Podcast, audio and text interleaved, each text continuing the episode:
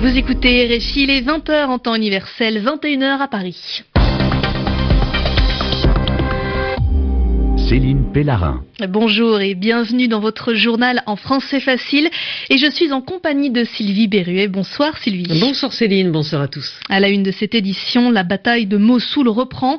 Les forces irakiennes, après avoir récupéré la partie est de la ville, se lancent à la conquête de la partie ouest. Aux États-Unis, les médias, toujours dans le viseur du président Donald Trump, des propos qui mettent mal à l'aise une partie de son propre camp, les républicains. Et nous retrouverons comme chaque dimanche Yvan Amar en fin de journal pour l'expression de la semaine.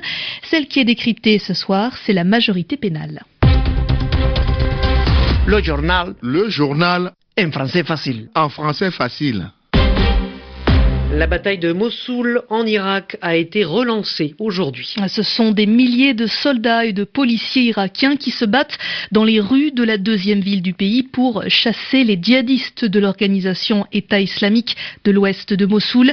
Une bataille qui s'annonce longue et difficile, ce qui inquiète les organisations humanitaires quant à la survie des civils.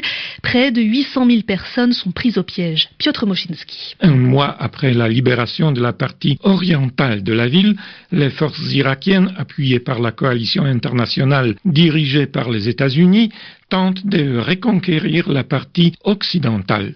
Celle-ci est plus petite, mais plus densément peuplée d'où l'inquiétude des organisations humanitaires qui appellent les militaires à protéger notamment les 350 000 enfants de Mossoul-Ouest. L'offensive a permis la reprise rapide d'une dizaine de villages au sud de la ville sur le chemin menant vers l'aéroport de Mossoul, l'un des principaux objectifs des troupes gouvernementales. Les forces irakiennes ont occupé une centrale électrique et tué un certain nombre de combattants de Daesh, dont des tireurs d'élite. Des témoins sur place parlent d'intenses bombardements terrestres et aériens à proximité de la ligne de front. La reprise totale de Mossoul marquerait un échec cinglant pour Daesh, qui a perdu beaucoup de terrain ces derniers mois en Irak et en Syrie voisine. Avant les prochaines négociations de paix à Genève dans les prochains jours, une partie de l'opposition syrienne accuse le régime de Damas d'augmenter le nombre de ses bombardements sur les villes rebelles. C'est le haut comité de négociation qui rassemble euh, plusieurs groupes des insurgés qui lancent cette accusation. Il pointe du doigt les raids récents près de Damas, dans la province de Homs et ailleurs dans le pays. Des violences qui perturbent d'avance le quatrième rendez-vous de négociation entre l'opposition et le gouvernement syrien sous l'égide de l'ONU qui a le rôle d'arbitre. Le 11 mars prochain. Cela fera sept ans que le conflit a débuté en Syrie et il a fait 310 000 morts. Aux États-Unis, Donald Trump persiste dans ses attaques contre les journalistes. Les médias bidons ne sont pas mes ennemis, ce sont les ennemis des Américains. C'est ce qu'a écrit Donald Trump sur Twitter ce week-end. La virulence, la violence de ces déclarations, eh bien, elle est contestée au sein de la classe politique, chez les démocrates bien sûr, mais également dans le camp républicain, celui du président américain. Le sénateur républicain John McCain n'a jamais apprécié Donald Trump et il ne se prive pas pour le critiquer. Une partie essentielle de notre nouvel ordre mondial avait été la liberté de la presse. Moi aussi, je déteste les médias, mais c'est un fait que nous avons besoin de vous, nous avons besoin de médias libres, c'est vital, je suis très sérieux. Si nous voulons poursuivre sur la voie démocratique telle que nous la connaissons, nous devons nous assurer de l'existence d'une presse libre et souvent critique. Sans cela, j'ai peur que nous perdions au fil du temps beaucoup de nos libertés individuelles.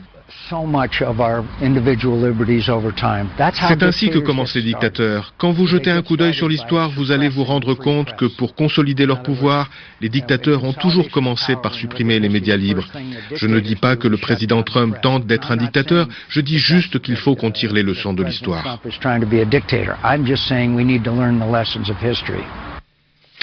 Le président américain qui n'a toujours pas de conseiller à la sécurité nationale. Le poste stratégique à la Maison-Blanche est vacant, c'est-à-dire qu'il n'est pas attribué. Le dernier titulaire, Michael Flynn, a dû démissionner après seulement un mois passé à cette fonction à cause de ses liens avec les autorités russes. Donald Trump, lui, cherche un remplaçant. Il s'est passé ce week-end des entretiens d'embauche dans sa propriété de Floride, un club privé de luxe qu'il a baptisé la Maison Blanche du Sud. Être un opposant politique russe et être empoisonné, c'est ce qui arrive à Vladimir Karamurza. Vladimir Karamurza est un opposant actif du Kremlin et du dirigeant tchétchène Ramzan Kadyrov. C'est un proche de l'homme politique Boris Nemtsov qui a été assassiné à Moscou, c'était il y a deux ans. Et la santé de Vladimir Karamurza s'est gravement détériorée au début du mois. Il est tombé dans le coma, victime d'une intoxication aiguë selon le rapport médical. Il a ensuite quitté la Russie pour suivre un traitement à l'étranger. Les précisions d'Étienne Bouche. Vladimir Karamurza a pris l'avion ce dimanche matin pour aller se faire soigner à l'étranger. C'est ce qu'a fait savoir son avocat qui n'a pas précisé la destination. Il était dans un état critique au début du mois, mais il va mieux. L'hôpital a diagnostiqué une intoxication aiguë par une substance inconnue. Il s'agit en fait de sa deuxième intoxication. Karamurza avait déjà été hospitalisé en 2015. Les médecins avaient alors trouvé dans son sang une intoxication en métaux lourds. S'agissait-il d'un empoisonnement volontaire? L'opposant avait demandé l'ouverture d'une enquête qui est restée sans résultat. Vladimir Karamurza a 35 ans, il est l'ancien vice-président du Parti libéral Parnas, une formation d'opposition.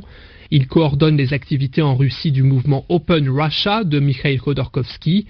L'oligarque en exil juge la piste de l'empoisonnement tout à fait crédible. Le père de l'opposant, lui, estime que cette hospitalisation pourrait être due à l'incident de 2015. Son avocat l'a en tout cas assuré.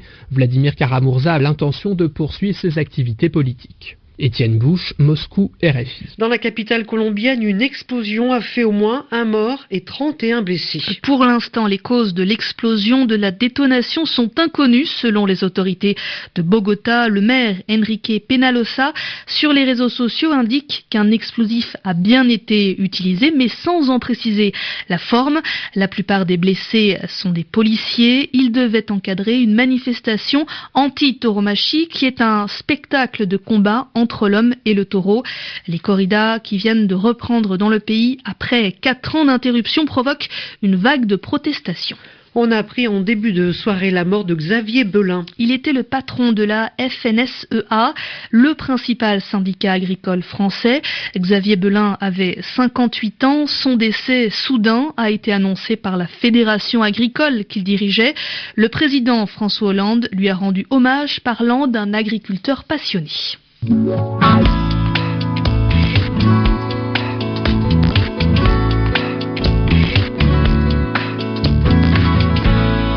on retrouve maintenant Yvan Amar pour l'expression de la semaine qui est la majorité pénale.